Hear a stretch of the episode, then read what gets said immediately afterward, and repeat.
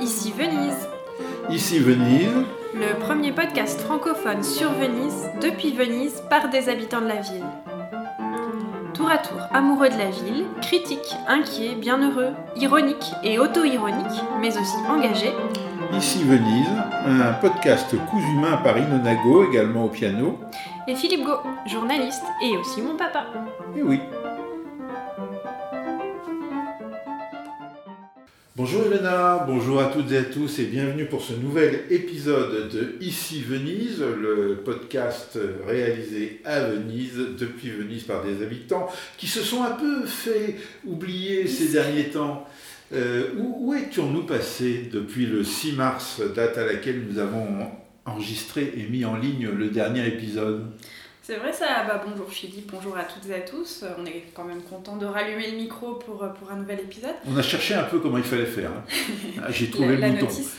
Bon, alors c'est vrai que ces derniers temps, on a été un petit peu euh, absent parce que euh, moi j'étais euh, peut-être dans une phase un petit peu de questionnement sur euh, est-ce que euh, j'ai envie de continuer le podcast ici Venise exactement comme on l'a fait jusque-là, c'est-à-dire euh, euh, cette façon d'être extrêmement toujours euh, vénétiano-centré et euh, de d'aborder un certain nombre de sujets qui reviennent aussi euh, dans le calendrier. Et parfois je me dis bon bah j'ai aussi une certaine lassitude parce qu'en fait à Venise il y a une, sorte un certain nombre euh, de sujets qui occupent la chronique et qui en fonction du moment de l'année euh, reviennent. Là par exemple on est au début du mois d'avril ben, bah, ça va être le retour euh, euh, du tourisme euh, de masse enfin d'un tourisme euh, beaucoup plus important que le tourisme déjà hivernal même hors temps de pandémie euh, voilà. Et puis surtout, euh, l'impression euh, d'une certaine légèreté par rapport bah, aux atrocités du monde qui, bah, qui forcément ne nous laissent pas indifférents et on se dit bah, prendre la parole pour,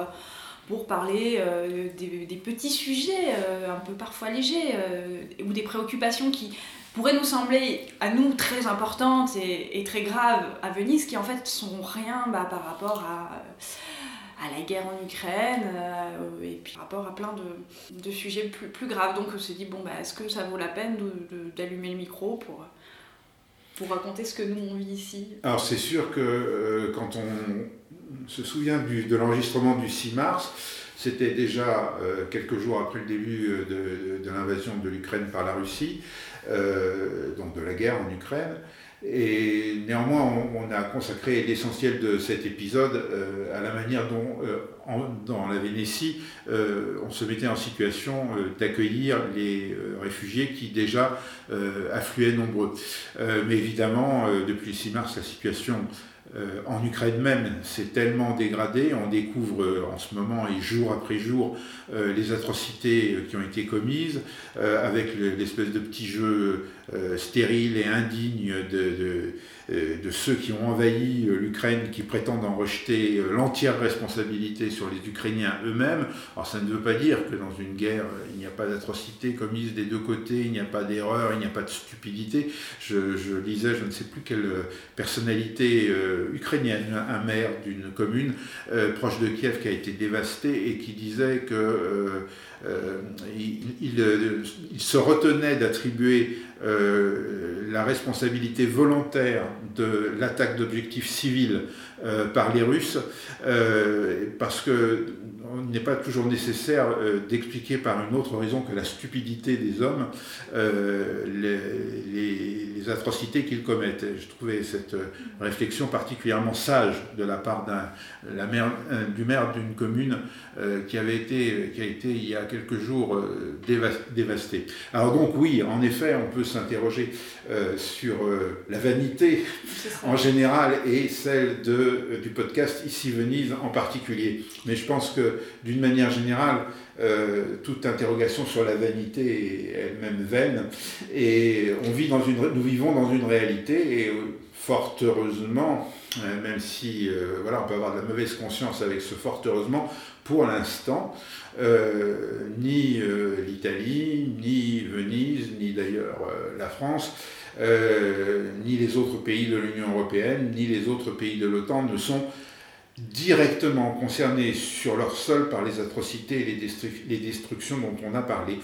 Euh, déjà à l'époque de ce podcast du 6 mars, euh, on relativisait la distance entre nous et les événements, parce que la distance kilométrique, euh, elle n'est pas si grande. D'ailleurs, ce qu'on disait a été confirmé puisqu'il y a eu des frappes. Il y en a encore dans l'ouest de l'Ukraine, c'est-à-dire à à peine 1000 km euh, de là où nous parlons. Et on sait que euh, les magnifiques armements modernes dont toutes les grandes puissances se dotent et vont continuer de se doter allègrement ont parfaitement la capacité d'atteindre des objectifs à cette distance. Donc voilà, nous vivons une belle vie dans une belle ville provisoirement et nous essayons de vous le faire partager. Voilà, alors il y a peut-être, euh, comme on dit en italien, un peu de senso di colpa aussi, forcément, euh, dans ce contexte-là. La proximité de Pâques. Et, euh, et, donc le, la culpabilité, ça peut-être, cette petite culpabilité a, nous a peut-être un peu plongé dans, dans ce silence. néanmoins, bah, forcément, on a plein de choses à vous raconter aujourd'hui, parce qu'il s'est passé aussi beaucoup de choses ici, et puis on, a quand même, on est quand même un peu démangé par, par le l'idée de, continuer ce podcast. Et quoi qu'il arrive, euh, on, a, on sait qu'on parlera toujours depuis Venise. Ça ne veut pas dire qu'on parlera toujours que de Venise justement, mais on, simplement c'est plutôt de là où on parle. Voilà. Alors la preuve, c'est qu'on va continuer, euh, on va enchaîner, si on, si on peut dire, euh, avec un autre sujet qui n'est pas spécialement vénitien, mais qui est vénitien quand même. Je m'explique, il s'agit des élections présidentielles françaises 10 euh, et 24 avril. Euh, Ilona, notre électrice inscrite à Venise, va faire son devoir électoral, même s'il va lui en coûter. Euh, oui, alors déjà, moi, c'est la... j'ai enfin fait la démarche de m'inscrire sur les listes consulaires, puisque j'ai tardé à le faire. donc c'est la première fois déjà que je vais voter à une élection française depuis l'Italie, même si ça fait un certain nombre d'années que j'habite ici. alors déjà très paradoxalement, je trouve ça assez amusant parce que le fait de voter euh, euh, en Italie à une élection française, euh, on pourrait penser d'un point de vue italien que ça me fait sentir beaucoup plus française. Et ben moi, ça me fait sentir beaucoup plus italienne ou beaucoup plus faire partie de ce territoire. Et puis la deuxième chose, qui est un peu la, nouveauté, c'est que cette année, en effet, eh bien, le bureau de vote se trouve à Mestre et plus à Venise dans le centre historique. Et ça, faire aller à Mestre, c'est-à-dire sur la terre ferme, euh, une habitante du centre historique de Venise, des habitants du centre historique de Venise, c'est finalement un sujet, euh, ben, c'est une grande déception très vénitienne. Alors ça, ça, nous fait sentir dans la lamentation du ⁇ Ah, il va falloir aller sur la terre ferme pour aller voter à une élection française c'est très vénitien. Pourquoi? Bah, Parce que... on n'est plus comme avant. Voilà, c'est plus comme avant. Et puis, c'est pas seulement que c'est plus comme avant, c'est qu'encore une fois, finalement, euh, un service, je sais pas si on peut appeler ça un service, le fait d'aller voter, mais euh, il n'est plus dans, le centre historique de Venise, mais il est dans, on va dire, c'est pas gentil, dans sa périphérie, puisque Mestre est une ville, mais c'est quand même la périphérie de Venise. Alors, évidemment, euh, là, je disais en introduction, que je me trouvais trop vénétiano-centré, qu'est-ce que je fais? Il, n'y a pas pire vénétiano-centrisme que de dire ça. Pourquoi? Parce que d'abord, euh, il n'y a pas que les habitants français de Venise qui vont voter aux élections présidentielles, il y a tous les habitants de la Vénétie et euh, du Friuli Venezia Giulia qui sont convoqués euh, au bureau de vote de Metz, puisqu'il y a à l'intérieur de la circonscription de Milan, c'est-à-dire la circonscription du nord de l'Italie, six bureaux de vote. Donc à Turin, à Gênes, à Milan, à Venise, j'en oublie. Donc ne nous plaignons pas, il y a un bureau, parmi les six de l'Italie du Nord, il y a un bureau à Venise, enfin plus précisément sur la commune de Venise, puisque euh, Mestre euh, fait partie de la commune de Venise, comme d'ailleurs d'autres euh, espaces du, territoire de, la terre ferme. Mais c'est vrai que c'est un, une peine pour les habitants du centre historique de Venise que de devoir prendre bah, le train ou le tram ou le bus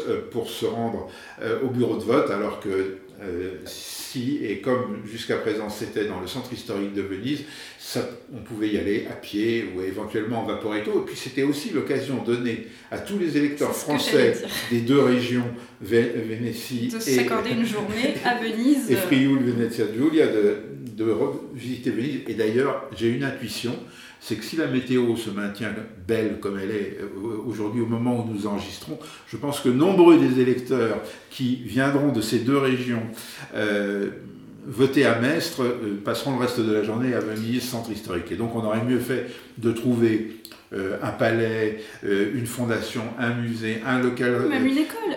Même une école. une école. Pourquoi pas Du centre historique, je suis sûr que les consulats de France euh, auraient pu trouver ça. à, moins, à moins que vraiment l'influence de la France à Venise est tellement déclinée que nous ne soyons plus capables d'obtenir une faveur de ce genre. Voilà. Bon, et je voulais juste ajouter que tu as parlé de consulat. Il y a actuellement plus de consulat à Venise, mais c'est un consulat honoraire qui a quand même encore un lieu avec des, bureaux euh, à Rialto sur la rive Adelvine, euh, mais il n'a plus le, grand espace qu'il avait euh, il y a encore 3 ou 4 ans oui, à Santa Enfin, c'est un consulat honoraire, ça signifie en fait, ça c'est le statut du consul qui, qui est, qui est celui-là, mais il y a quand même un certain nombre de fonctions importantes qui peuvent être remplies mm. dans ce consulat, comme par exemple déposer une procuration mm. électorale. Enfin maintenant c'est trop tard évidemment pour l'élection présidentielle, mais c'est une fonction parmi d'autres. Et heureusement euh, que ce consulat existe encore, parce que tous les pays du monde n'ont pas de consulat. Il y a beaucoup de pays d'Europe qui ont des consulats à Venise, mais c'est un, un, héritage de la lointaine Sérénissime République euh, que d'avoir euh, conservé à Venise des consulats, et notamment celui de France, et espérons espérons que euh, dans euh, le grand mouvement général d'économie euh, de l'administration française, on n'ait pas l'idée de supprimer cette charge résiduelle du consulat honoraire de Venise. Bon, et maintenant qu'on a parlé du, lieu de, vote de ces élections présidentielles en Italie et du sentiment que, ça procure paradoxalement de plus de, de, lien avec l'Italie et avec Venise, euh, qu'est-ce euh, on pourrait dire de, euh, du regard de l'Italie sur ces élections à venir? Alors, on pourrait dire en deux temps. Jusqu'à il y a quelques jours, on n'en parlait pas du tout. Et notamment, la presse italienne ne parlait pas de l'élection présidentielle française. D'ailleurs, quand on est loin de l'élection présidentielle française, en Italie, il y a un sentiment favorable au système présidentiel à la française, où élégamment appelé semi-présidentialisme à la française. C'est le point de vue des constitutionnalistes. Il paraît que la France n'est pas un système présidentiel, mais un système semi-présidentiel. Je l'ai vérifié parce que ça m'a semblé tellement étonnant euh, que ça suppose que la France aurait un système où il y aurait un équilibre des pouvoirs entre le Parlement et le président de la République. Je pense que les auditeurs français euh, savent à quoi s'en tenir, ça n'est pas le cas. Donc les Italiens aiment bien de loin le présidentialisme à la française, et en particulier quand il y a des difficultés euh, à former des majorités à l'intérieur du système parlementaire italien, euh, ou à élire un président de la République que le Parlement élit en, Italie, on dit ah là là, euh, c'est compliqué, c'est incertain, c'est imprévisible. Euh, d'ailleurs, vous voyez, euh, au mois de janvier dernier, on a été obligé de réélire le président Mattarella qui ne le souhaitait pas parce qu'il n'y avait pas d'autre solution de consensus qui s'est dégagée. Donc, la prochaine fois, présidentialisme ou semi-présidentialisme à la française, élection du président ou suffrage universel. Et puis il y a une deuxième, une deuxième étape euh, par rapport à ces élections d'avril 2022 euh, en France, c'est euh, on se rapproche de l'élection à quelques jours et on découvre la situation. C'est-à-dire un peu le désastre, il faut bien le dire, du débat de l'avant-premier tour présidentiel en France, et le risque majeur d'avoir à nouveau une élection avec un second tour entre le président sortant cette fois Macron euh, et euh, je dis cette fois parce que la fois d'avant, il n'était pas président sortant, et Marine Le Pen, qui elle a déjà été au second tour en 2017, et on découvre le risque euh, possible, éventuel, envisageable que cette fois Marine Le Pen, c'est-à-dire l'extrême droite, l'emporte. Et, là, d'un seul coup, bah, on oublie les, les, atouts et les avantages du semi-présidentialisme à la française et on découvre en réalité le danger euh, d'une élection euh, à laquelle les Français ne s'intéressent pas tellement, dans laquelle il n'y a pas de véritable débat euh, et dans laquelle finalement il y a aussi une dimension d'imprévisibilité importante, on le sent particulièrement puisque nous enregistrons à la veille du premier tour, mais cette imprévisibilité demeurera très probablement euh, euh, jusqu'au second tour. Et finalement, un certain nombre de défauts du système italien, on les retrouve, mais euh, aggravés par l'absence d'intermédiation, en particulier des partis et du Parlement, lesquelles structures ont quasiment disparu en France. Donc par exemple, aujourd'hui, le Corriere della Sera fait un titre sur qu'est-ce qui changerait en France et pour Poutine et en Europe si Marine Le Pen euh, remportait l'élection euh, présidentielle. Donc euh, voilà la, découverte que, que font les Italiens d'une France qui, qui va mal, qui se sent aller mal, qui est prête à se mettre en danger probablement, et ça diffère beaucoup de l'image très positive que les Italiens ont en général de la France à laquelle ils aiment se comparer, mais se comparer pour se déprécier le plus souvent. Oui. Alors, donc toi, tu as, eu cet article. Moi, justement, euh, qui lit pas mal quand même la presse euh, quotidiennement, euh, j'ai trouvé finalement le sujet élection présidentielle française, la presse italienne, je parle de la presse italienne évidemment, très absent. et bon, là, peut-être ils vont se réveiller, mais c'est sûr que ça, ça, permet aussi de relativiser l'importance de, ce sujet. Alors que, bon, après, c'est toujours une illusion, probablement même une, une, distorsion cognitive quand on est un peu sur les réseaux sociaux et on, suit des comptes euh, assez politisés, euh, c'est que plutôt j'ai l'impression que les Français ne parlent, moi j'ai l'impression qu'ils ne parlent que de ça, et que la presse italienne, euh, on n'a pas grand-chose à faire. mais ça, on le verra dans les prochains jours, évidemment je pense qu'en fonction des résultats, on, va, on va avoir des, analyses et, potentiellement des, inquiétudes exprimées. Oui, alors peut-être que une des raisons pour laquelle la presse italienne consacre pas beaucoup d'espace jusque-là euh, à l'élection présidentielle en France, et peut-être aussi d'ailleurs euh, les gens n'en parlent pas ici, euh, c'est tout simplement la, place gigantesque prise dans, l'actualité italienne, dans la presse italienne, et à juste titre, également d'ailleurs dans les, discours politiques de la guerre en Ukraine. Bien sûr, et je dirais beaucoup plus qu'en France. Parce que pour lire de l'autre côté aussi un petit peu moins, mais la presse française, ça occupe beaucoup plus de place en Italie, sujet de la guerre en Ukraine. Oui, alors c'est vrai ce que tu dis, et c'est tellement vrai que j'ai entendu l'autre jour à la radio italienne sur euh, Rai 3 une émission matinale, euh, tout à la Città Nepal, euh, qui dissertait à longueur de temps sur le fait qu'en Italie on parlait beaucoup et peut-être beaucoup trop de la guerre en Ukraine et modèle habituel euh, ah, dans, ces, dans, dans, ces discours-là. La France, ah, regardez la France.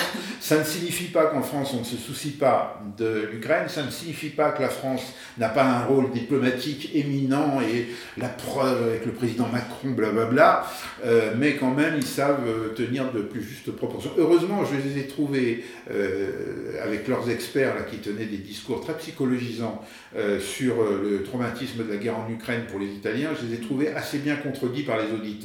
C'était peut-être le jeu de l'émission. Hein. C'est bien parce que là tu me tends une page parce que j'avais envie de parler dans cet épisode et on, s'est mis d'accord euh, au début euh, de, parler des névroses nationales euh, françaises et italiennes. Et à propos de, bon, de névroses nationales italiennes cette fois, bon, bah, on en a déjà parlé, mais la, comparaison avec la France et toujours la France citée en exemple et l'Italie en contre-exemple, ça c'est vraiment un trait culturel italien et sur tous les sujets on pourrait, il y a vraiment une ribambelle de sujets sur lesquels on, pourrait donner des, exemples. Et celui-là en est un, ne m'étonne pas en tout cas. Alors justement, il y en a un dont on avait dit qu'on allait parler qui nous ramène à Venise, euh, c'est le décor. Alors voilà, le decoro, qu'est-ce que c'est Et qu'est-ce que c'est qu'une attitude decorosa et une attitude indecorosa? Alors pourquoi on avait envie de parler de ça euh, Et quel est le rapport avec Venise? Voilà, alors c'est parce que là on entre dans la belle saison, il fait chaud, on a envie bah, parfois d'aller faire un pique-nique. Et les pique-niques, c'est une idée souvent très française, c'est-à-dire de de s'asseoir par terre et euh, de sortir euh, euh, un peu de nourriture, pas forcément déjà cuisinée, mais de s'asseoir un peu n'importe où. Et il faut savoir que à Venise, alors j'ai fait une story sur Instagram, sur l'Instagram ici.venise, en disant à quoi on reconnaît un groupe scolaire français ou un groupe français à Venise, c'est qu'il s'assoit par terre à peu près n'importe où. Pour, de préférence sur un pont. De préférence sur un pont ou bien sur un endroit où il y a pas mal de passages pour faire, pour faire le pique-nique. Et euh, il y a eu beaucoup de réactions euh, un petit peu d'incompréhension, mais bah, c'est quoi le problème? Alors euh, j'avoue que moi je, je, donne pas mon opinion, c'est vrai que en, soi je n'ai absolument rien contre le pique-nique, au contraire j'adore ça. Et, mais en fait à Venise, c'est pas seulement mal vu de manger par terre, c'est carrément perçu comme indecoroso et ça, pourrait, ça peut même parfois euh, faire l'objet euh, d'une amende ou au moins de, de, vigiles urbains qui veillent justement au décor et qui euh, vous lèveront et vous diront mais non vous allez manger ailleurs. Alors le décoro, Qu'est-ce que c'est? Euh, C'est un, une, une, autre névrose nationale italienne. D'abord, comment on pourrait essayer de traduire ce mot? Parce qu'en français, on, entend décor avec un O, mm. donc on croit que, comme toujours, il suffit de rajouter un mot pour le mot français, un O au mot français, et donc ça serait le décor. Alors non, ce serait euh, l'idée plus euh, latine du décorum. Alors évidemment, ça vient la, racine décorum. Alors le, décorum, c'est un ensemble, bon, c'est la bienséance, c'est le, le bon comportement mais évidemment, quand même, dans l'idée du décor, bien sûr, on, est quand même dans un. Là, on peut, là, on peut faire un, un, un franchisisme, un, francisme, je sais pas si on dit comme ça. On vit dans un décor, c'est-à-dire qu'on est quand même dans, au milieu de la beauté, et donc c'est une relation euh, très euh, d'esthète euh, à, l'environnement urbain. On, doit avoir des comportements, des attitudes qui qui sont en adéquation justement avec la beauté du lieu. Donc ça, je, je, transcris la, vision italienne. Et c'est vrai que c'est difficile euh, quand on n'a pas été euh, éduqué, ou c'est pas un trait culturel français. C'est au contraire, c'est beau. Bah qu'est-ce que je vais faire? Je vais m'asseoir par terre et je vais manger parce que c'est beau. et, je comprends. Et en plus, il y a des marches où il y a un, monument qui permet de s'asseoir. Voilà, il y a une belle vue. Mais alors, Évidemment, il n'y a pas seulement, euh, il a pas seulement qu'ils pourront, ils pourront prendre une amende, euh, avoir une amende. C'est très théorique l'amende. Oui, parce que ça c'est aussi un fantasme, c'est aussi un fantasme italien. Mais c'est que simplement, bah, euh, des fois il n'y a pas beaucoup de passages sur le pont puisqu'il y a 40 personnes assises. Donc là simplement, c'est, on va dire, c'est pas pratique. Donc c'est pas tant la question du décor, mais plutôt que pour les, pour les gens qui passent et qui marchent, on va dire, c'est pas pratique. Mais c'est vrai que c'est quoi le problème de s'asseoir, par exemple, sur les zattere à un endroit où elles sont larges pour, euh, pour manger. En soi, c'est pas du tout un problème. Et d'ailleurs, même les Italiens, même les Vénitiens le font, euh, notamment les étudiants quand ils sortent de la bibliothèque, ils s'assoient sur un banc et ils mangent le petit pique-nique préparé la veille. Mais c'est souvent, c'est plus l'idée aussi du groupe et, et, aussi une relation hygiéniste en Italie au fait qu'on va pas manger par terre, c'est-à-dire on va pas sortir la nourriture, se mettre par terre, c'est sale en fait. Mais, donc il y a, y a c'est sale et il y a ce n'est pas respecter le lieu. Et voilà, et ça c'est quelque chose qu'on apprend en vivant ici. D'ailleurs j'ai même réussi à convertir certains amis au, pique-nique, mais j'ai compris qu'il fallait respecter aussi un certain nombre d'éléments, par exemple toujours prendre une nappe, euh, parce que ça doit être beau, et en fait ça doit être décoroso. Effectivement, euh, c'est ce qui est élégant en fait, ce qui est convenable aussi. C'est à la fois, c'est les deux, c'est un mélange entre euh, le convenable et l'élégant, parce qu'en réalité, euh, ce qui est élégant est convenable et aussi adapté au lieu, c'est-à-dire qu'il n'est pas du tout euh, indecoroso de faire un pique-nique euh, à la campagne ou à la montagne, bien qu'en effet il soit préférable d'avoir un banc, une table, une nappe, des glacières. Tout le matériel. Tout le matériel. Et c'est d'ailleurs pour ça que dans les endroits touristiques fréquentés par les Italiens, il y a des espèces de parcs euh, où il y a tous les équipements voulus, y compris d'ailleurs éventuellement pour faire un, barbecue. Et là, on fait le pique-nique en famille. Mais enfin, bon, on va dire qu'on va s'adapter et on n'aurait par contre, les mêmes qui font ça, n'auraient pas idée d'aller faire un pique-nique euh, à la française euh, sur la Piazza San Marco. Ça, c'est une des oui, et alors, donc, et là pour le coup, quand je voulais parler des névroses nationales, ça c'est une névrose nationale française aussi, de s'asseoir à peu près n'importe où, et je veux pas me faire aimer en disant ça, mais c'est pas très grave, hein, mais c'est, voilà, ça fait partie des, un peu des obsessions de, voilà, le oui, en fait, et si j'insiste un peu comme ça sur le ton de la blague, évidemment, c'est que je me suis posé une question toute bête, parce que c'est une observation, mais je n'ai jamais vu de groupe scolaire italien euh, à Venise euh, pique-niquer dans la rue. Et donc je me suis dit, mais où mange-t-il? J'ai d'ailleurs posé la question à un, ami qui est prof. Il m'a dit Ah oui, c'est vrai, c'est une bonne question, je m'en étais jamais rendu compte, mais c'est vrai, t'as raison, moi non plus, j'ai jamais vu des, Italiens faire des pique-niques. Donc moi je pense qu'ils vont dans des restaurants pas très chers euh, et qu'ils ont réservé euh, des, prix de groupe parce que ça fait aussi partie de la qualité d'ailleurs de la, de la gita fuori porta, donc de la sortie scolaire et de la, de la gita scolastica, d'aller manger dans un endroit pas trop mal et d'être assis, parce qu'être assis c'est important. Pas par terre. Peut-être qu'on ne les voit pas parce que les groupes scolaires qui viennent de la terre ferme, ils, vont dans un restaurant de la terre ferme euh, pour des raisons pratiques et, de prix. Donc on ne, les, on ne les voit pas à Venise, mais c'est vrai. Euh, moi, je n'ai jamais vu, en effet, j'y avais pas pensé, je n'avais jamais vu de, de groupe scolaire italien euh, manger par terre, ni évidemment par terre, mais ni dans un restaurant à Venise, donc ils doivent faire ça, doivent faire ça ailleurs. Mm. Bon, vous voyez, on parle de sujets très sérieux, mais je voulais dire que quand même, là bientôt euh, arrive Pasquetta, et Pasquetta, c'est-à-dire le lundi de Pâques, c'est peut-être le seul jour du calendrier italien où c'est complètement légal de faire un pique-nique quand même, parce que après le grand repas de famille, le dimanche midi de Pâques, on a euh, le droit et le loisir d'aller, mais là, à la campagne, enfin ouvert, et de faire un pique-nique. Et vous verrez, euh, enfin, si vous êtes dans la lagune de Venise à ce moment-là, euh, les gens vont au bord de la mer. Alors là, c'est pas le pique-nique, là, c'est plutôt le bon, le resto de plage. et, ou bien le pique-nique à Santa Elena, c'est-à-dire le grand parc au bout de Venise. Là, c'est tout à fait habituel de voir des, des, gens qui pique-niquent. Alors, donc, le dégrado est souvent ce qui est associé aux touristes pas seulement français d'ailleurs en général, euh, les, les, les, Italiens, les Vénitiens en particulier, ont un certain sens du dégrado associé au tourisme. C'est vrai qu'il y a beaucoup de dégrado touristiques, mais... On n'a euh, pas expliqué ce que ça veut dire dégrado, parce qu'on a dit decoro et indecoroso, et ah le dégrado, du coup, c'est la conséquence d'un comportement indecoroso. Donc c'est la conséquence d'un comportement qui n'est pas bienséant, qui ne correspond pas à ce qu'on attend d'une personne par rapport à un lieu. Mais comment faire? C'est là encore, comment faire pour savoir ce qu'on attend de nous si on, si ne maîtrise pas les codes? Alors ça c'est un des points d'ailleurs de, Venise et peut-être un des points particuliers de son charme pour les étrangers, pour les touristes, c'est que euh, il y a des tas de codes euh, à Venise, mais ils sont invisibles.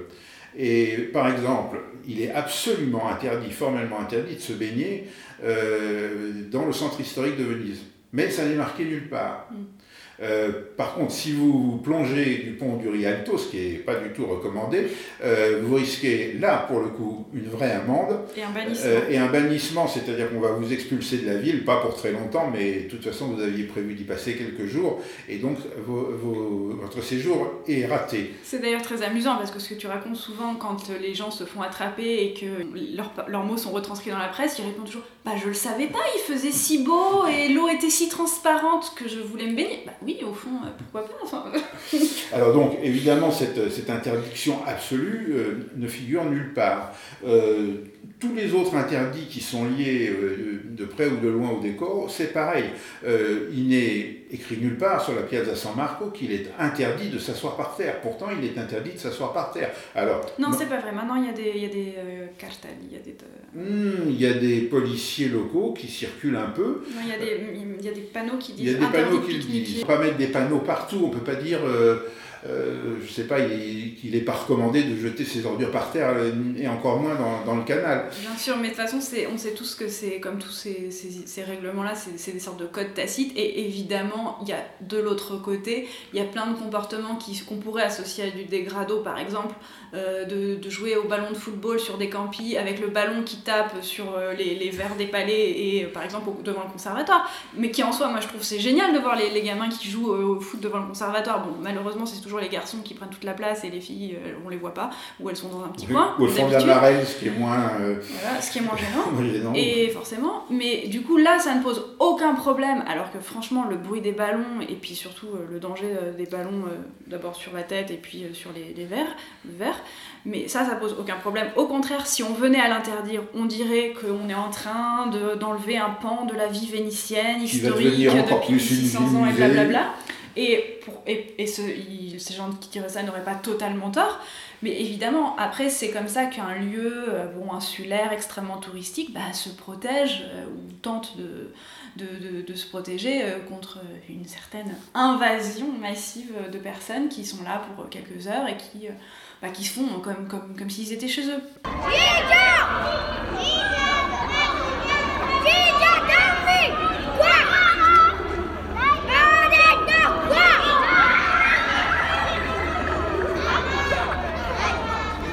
Alors, pour euh, mettre du côté des Vénitiens un peu de dégrado et d'indecoroso, moi je voudrais citer un comportement qui m'a toujours euh, euh, indigné euh, de la part de, de, Vénitiens et de Vénitiennes, parce que ce, sont, c'est les gens qui promènent leurs chiens. donc, bon, bien sûr, quelques touristes viennent avec leurs chiens, mais la plupart, ce sont des, des chiens. Parce que les Vénitiens, adorent de plus en plus les chiens. Je crois qu'on pourrait faire un, un, recensement de la population vénitienne au nombre de chiens. Oui, ça serait une des techniques possibles pour redresser le nombre réel de résidents à Venise. Vous savez, si vous écoutez ce podcast, que nous contestons résolument et régulièrement le chiffre de 50 et quelques mille résidents, habitants euh, dans le centre-ville de Venise et que nous disons qu'il y a plus d'habitants que de résidents et nous cherchons toujours les, moyens originaux euh, de compter les habitants et en effet ta proposition je pense est intéressante compter, compter les chiens. Ce serait bien de compter aussi les chats mais malheureusement les chats sont souvent renfermés.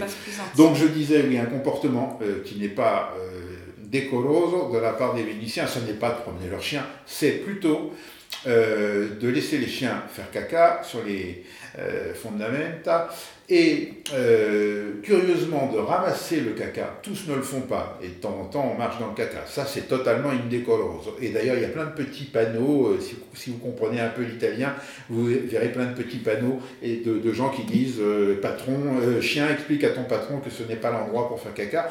Mais ça c'est un autre sujet. Donc il ramasse, il ramasse dans des petits sacs en plastique de couleur. Euh, ils font un nœud du sac en plastique et paf, ils l'abandonnent. Alors il y a deux solutions. Il y a l'indécolose au moyen, ils abandonnent le sac euh, sur un coin de, la rue ou de la fondamenta et, et, voilà, ils ont fait leur devoir. Alors il faut dire que c'est très particulier, mais les gens qui ramassent les ordures ici, les spazzini, ramassent tous les jours les petits sacs euh, bleus, jaunes, verts avec le, avec le caca. Donc finalement, ça ne s'accumule pas mais c'est quand même un peu bizarre, comme, comme habitude. Et alors, il y a l'indécoroso total qui le jette carrément dans, le, canal. Et ça, évidemment. Euh, ça sert à... enfin, il ferait mieux de venir avec une pelle et puis. il ferait mieux de rien faire. Un petit peu de fumier. Ah oui, effectivement, de jeter le caca avec la pelle, oui, tout à fait. Mais ça, ça, j'ai jamais vu personne le faire. Ça doit être très, très, très, très indécoroso. Ça doit être très français de faire ça, je pense.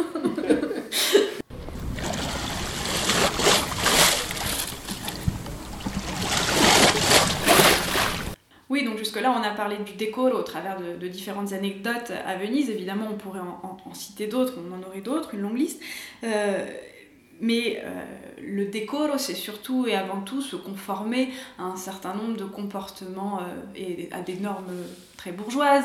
Et évidemment, c'est toujours plus décorose d'avoir beaucoup d'argent euh, pour se payer un, bon et grand restaurant que d'aller manger un sandwich par terre. Donc forcément, ça correspond aussi à une, bah, une vision de la dignité humaine, en gros, et de la dignité envers un lieu qui correspond bah, à une vision de riche, en fait.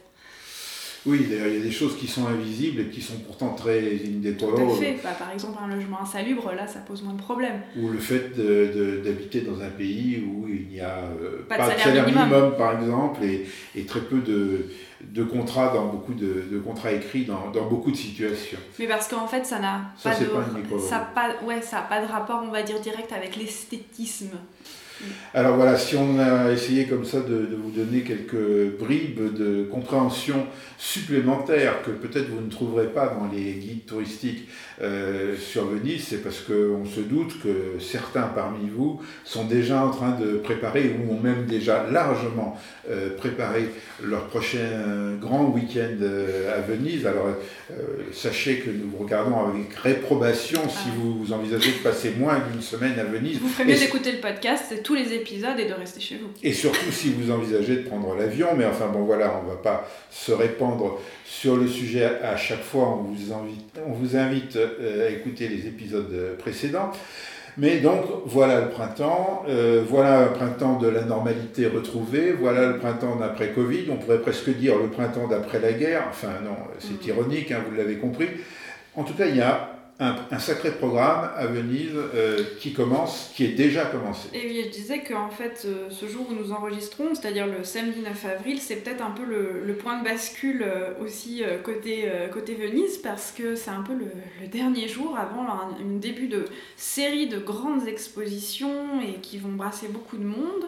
Donc avec Homo Faber, qui est une grande exposition d'artisanat d'art sur l'île de San Giorgio Maggiore. Il va y avoir la biennale qui commence le 21 avril, la biennale d'art contemporain. ça c'est vraiment énorme. D'ailleurs, on voit déjà dans la ville, ils sont en train d'installer les. Euh, pas, je parle pas des pavillons de l'Arsenal et des jardins, mais à l'intérieur de la ville, il y a des, sièges euh, en travaux, ils sont en, installation. Il va y avoir, alors ça c'est plus tard, mais le salon nautique de Venise euh, qui commence le 28 mai. Et là, actuellement, le, clou, l'inauguration des, des anciennes, des procuratie vecchie, sur la place Saint-Marc, qui euh, ont fait l'objet euh, d'une énorme rénovation et qui est le siège des assurances euh, Generali, qui sont d'ailleurs le patron est français. Oui, et ça c'est quelque chose qui peut changer la, place Saint-Marc, parce que c'est un très grand espace euh, qui en effet appartient à la Generali, mais qui euh, est rendu, entre guillemets, euh, à la cittadina Ranza pour faire raconter la belle histoire d'un lieu qui va être le siège d'expositions, d'animations, de manifestations. et d'ores et déjà, il y a une première exposition dont on ne peut pas vous parler parce qu'on ne l'a pas encore visitée, mais ce sera fait d'ici les prochains épisodes. Et ça n'est pas rien parce que euh, déjà il y a euh, quelques mois, enfin, car plus euh, que cela, les jardins royaux ont été réouverts au public. Donc les jardins royaux, ils sont derrière la place Saint-Marc, côté lagune. Et là, c'est un espace de plus de 10 000 mètres carrés euh, intérieur qui est euh, à nouveau ouvert au public. Donc ça, ça pourrait euh, modifier un petit peu la dimension vide de la place Saint-Marc, vide et purement touristique. Espérons. Et alors, euh, par contre, euh, il y a d'autres travaux qui, eux, sont toujours en cours d'inachèvement euh, perpétuel. c'est, ben, on en a déjà parlé ici, mais alors là, franchement, même notre, même notre prévision était trop optimiste, parce que les travaux ont commencé l'année dernière, c'est-à-dire, je crois, au mois d'octobre, novembre. Les travaux autour de la basilique Saint-Marc pour pseudo-lutter contre l'Aqua Alta pour mettre au sec euh, la basilique Saint-Marc. Et donc là, c'est à l'arrêt, il se passe rien, euh, et on ne sait pas quand est-ce que ça va reprendre, puisque je crois qu'il y a des problèmes pour payer les entreprises de chantier, enfin... Oui, d'ailleurs... Euh, c'est très moche, quoi. Pour, pour, être franc, enfin, si vous venez à Venise, bah, vous verrez, c'est-à-dire il y a la basilique Saint-Marc, elle est magnifique, et puis elle est entourée de dalles de grilles, de, de métal, de, de, de, dalles de béton pour fermer le, le, chantier, et dans le chantier, bah, c'est euh, on dirait des fouilles archéologiques. Sauf que ce n'est pas des fouilles archéologiques, c'est en principe un chantier. Bah, en soi, ça euh, l'a été, puisqu'ils ont, ils ont découvert, évidemment, comme quand on creuse, on trouve, ils ont quand même découvert des ossements. Oui, mais je crois que les fouilles ont été bâclées, elles aussi. Mais euh, en fait, le problème, il n'est pas tellement maintenant, c'est pas le problème esthétique, il est évident ce problème esthétique. C'est moi quand je vais sur la place Saint-Marc en ce moment, j'ai mal pour les gens qui euh, sont de passage à Venise et qui ne la verront que comme ça. Mais c'est pas ça le vrai problème. Le vrai problème, c'est ce chantier lui-même si jamais il est achevé. C'est-à-dire qu'on va enserrer la basilique, Saint-Marc euh, d'un anneau de béton, euh, de, béton armé avec des ferrailles. Si vous passez à la place Saint-Marc, vous verrez les tonnes de ferrailles euh, qui sont euh, entassées avec le, et, de ciment entassées avec le projet de les couler là devant la basilique. Et je me dis, mais quand il sera avéré, et bien sûr il sera avéré que ce système ne marche pas et qu'il n'empêche pas l'eau de pénétrer dans la basilique euh, et qu'on aura dépensé je ne sais combien de millions d'euros, beaucoup plus évidemment que ce qui était prévu pendant des années, beaucoup plus évidemment que ce qui était prévu parce que ça aurait déjà dû être terminé en décembre dernier, eh bien, comment fera-t-on pour détruire cette aberration qu'on aura mis juste devant Saint-Marc? Quand il a fallu rénover euh, les jardins royaux dont je parlais à l'instant, euh, il se trouve que sur le territoire des jardins royaux, il y avait un, un blocos euh, de je ne sais quelle guerre euh, qui avait été édifié joliment euh, dans les jardins royaux. Eh bien, il a fallu pour détruire euh, ce blocos des mois euh, de, de marteau-piqueurs, de, je ne sais pas quels sont les outils exactement, enfin, et ça s'entendait dans tout le quartier de Saint-Marc, les coups pour détruire, de pilon, et un marteau-pilon, pour détruire ce, ce blocos.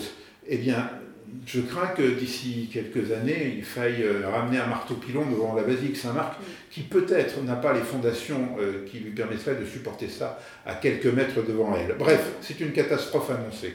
Oui, tout ça au nom de la sauvegarde des, mosaïques et euh, des pierres de la basilique. Donc en fait, un peu d'effet contraire. Bon, et pour finir le podcast, euh, des euh, brefs de comptoir et droit de suite des épisodes précédents. Alors, on a une série euh, de sujets qui reviennent toujours. C'est la tassa disbarco, donc la taxe de débarquement. Alors, la taxe de débarquement, bah, elle n'aura pas lieu, tant de fois annoncée, tant de fois repoussée. On vous l'avait dit.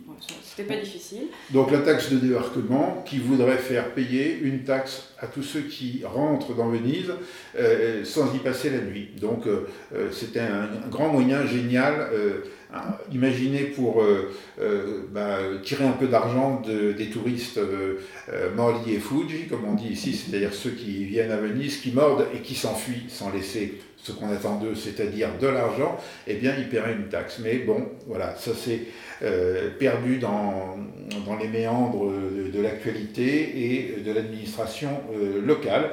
on n'en est pas mécontent d'ailleurs, parce que c'est peut-être une, une, des mauvaises choses qui pourrait arriver à Venise que d'imposer cette fameuse taxe. Ah non, moi je suis pas d'accord, moi je suis pour. Bon, bah, on fera un débat sur la taxe du barco si un jour. Moi je suis pour, mais je suis pour le paiement du, du pont de la liberté. Voilà, mais ça, voilà, là-dessus on est d'accord. Péage du pont de la liberté, mais pas de taxe du barco. Et pour tous sans régime de, dérogatoire. Voilà, écoutez l'épisode où, on en parle, je ne sais plus, euh, c'était au début de cette année, je ne sais plus quel, quel, numéro. Après, quel est le sujet eh suivant? bien, les Grandinavi, enfin la fausse inauguration du quai euh, à Marghera pour accueillir les touristes qui, et des croisières qui, qui devraient reprendre. Oui, alors voilà, le grand feuilleton euh, qui dure depuis des décennies de comme bientôt la Tassa d'Isbarco et bien comme bientôt les travaux devant Saint-Marc, euh, des grandes dinavis, donc des grands navires de croisière euh, à Venise repart. Alors, il a quand même, ils ont quand même avancé au cours de la saison passée euh, d'un cran et d'un cran significatif. Les grands navires de croisière ne passent plus par le canal de la Giudecca, ils ne passent plus devant Saint-Marc. Euh, mais ils sont toujours autorisés dans la lagune. Et euh, du coup, euh, il y a eu une course à la construction de quais provisoires dans le port industriel de Marghera.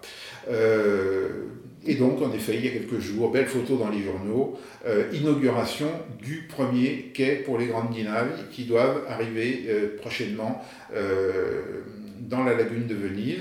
En principe, il devrait y avoir un deuxième quai provisoire, puis un troisième quai provisoire. Euh, et la saison des grandes croisières à Venise pourrait aller jusqu'à peut-être 200 passages euh, en 2022, c'est ce qui est annoncé actuellement, contre à peu près 600 euh, lors de la dernière année normale, entre guillemets, des croisières, c'est-à-dire avant le Covid, avant, avant, tout le reste. Et avant surtout l'interdiction par le, par le gouvernement l'année dernière. Bon, eh bien, à suivre.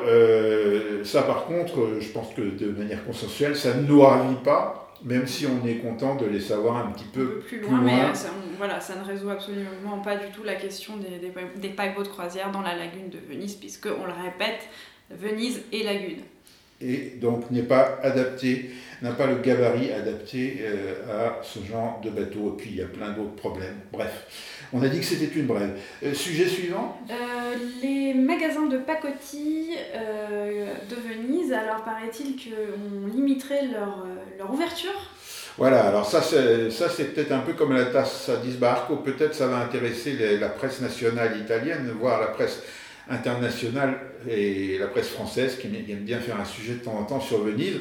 Euh, la commune, euh, dans ses grandes décisions euh, qui vont changer la ville, aurait a décidé de bloquer l'installation des magasins de pacotille, c'est-à-dire ceux qui vendent ah, des, verres, des, verres de, des verres de Murano fabriqués à l'autre bout du monde, des porte-clés à 1 euro, des masques de même, de même qualité, bref, des masques pas contre le Covid, hein, des masques de carnaval, mais que, qui, qui, ferait honte, qu'il ferait honte de porter pendant le carnaval. Donc ces commerces euh, sont présentés comme des sortes de responsables de euh, la disparition de commerces de qualité, euh, de commerces utiles aux habitants, alors qu'en fait ils ne font qu'occuper des espaces qui sont laissés vides et qui sont laissés vides notamment par l'évolution générale du commerce qui n'est pas propre à ah Venise, qui est qu'on achète des choses dans des supermarchés, dans des hypermarchés, sur la terre ferme, par, sur Internet, etc. Mais bref, on a trouvé un bouc émissaire. Euh, Parfait, parce que d'ailleurs, souvent c'est étrangers, étrangers d'ailleurs, chinois, pakistanais, rarement blancs. Voilà. Euh, et donc, euh, la grande mesure, ça, va être, paraît-il, la première en Italie. J'ai des doutes là-dessus, parce qu'on avait, on avait parlé de Florence, mais bref, une grande décision révolutionnaire, plus de commerce comme ça, ou plus précisément, on ne pourra pas en ouvrir de nouveau, ni même probablement pas les transférer d'un lieu à l'autre.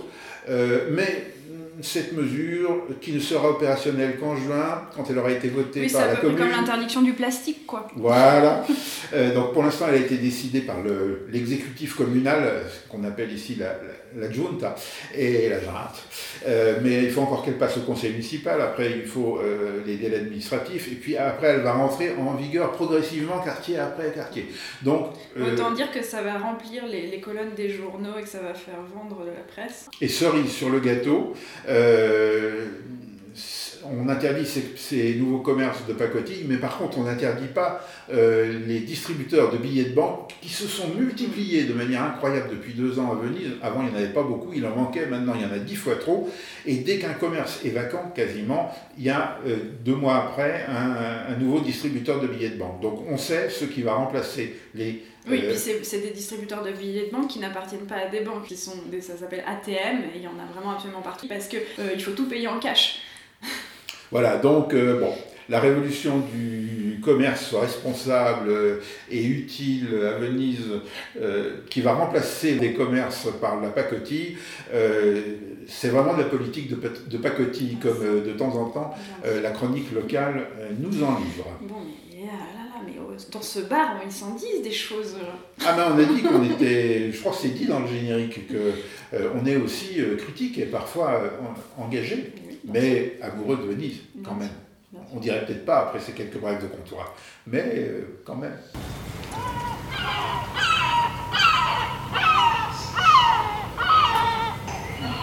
Bon, bah, on va quand même pas terminer cet épisode d'ici Venise sans évoquer la dernière polémique en date à Venise sur euh, le menu de courtoisie. Alors qu'est-ce que c'est le menu, le menu di cortesia? Il y a une, une star de la télévision australienne qui s'est scandalisée sur ses réseaux sociaux parce que alors qu'elle a mangé au restaurant avec un, homme, on a donné à l'homme la carte euh, du, repas, du menu euh, avec les, prix et à elle on lui a donné une carte sans les prix. Elle a dit mais c'est quoi, quoi ce pays où les femmes euh, ne connaissent pas euh, le, prix euh, des, plats et, les hommes invitent ces dames?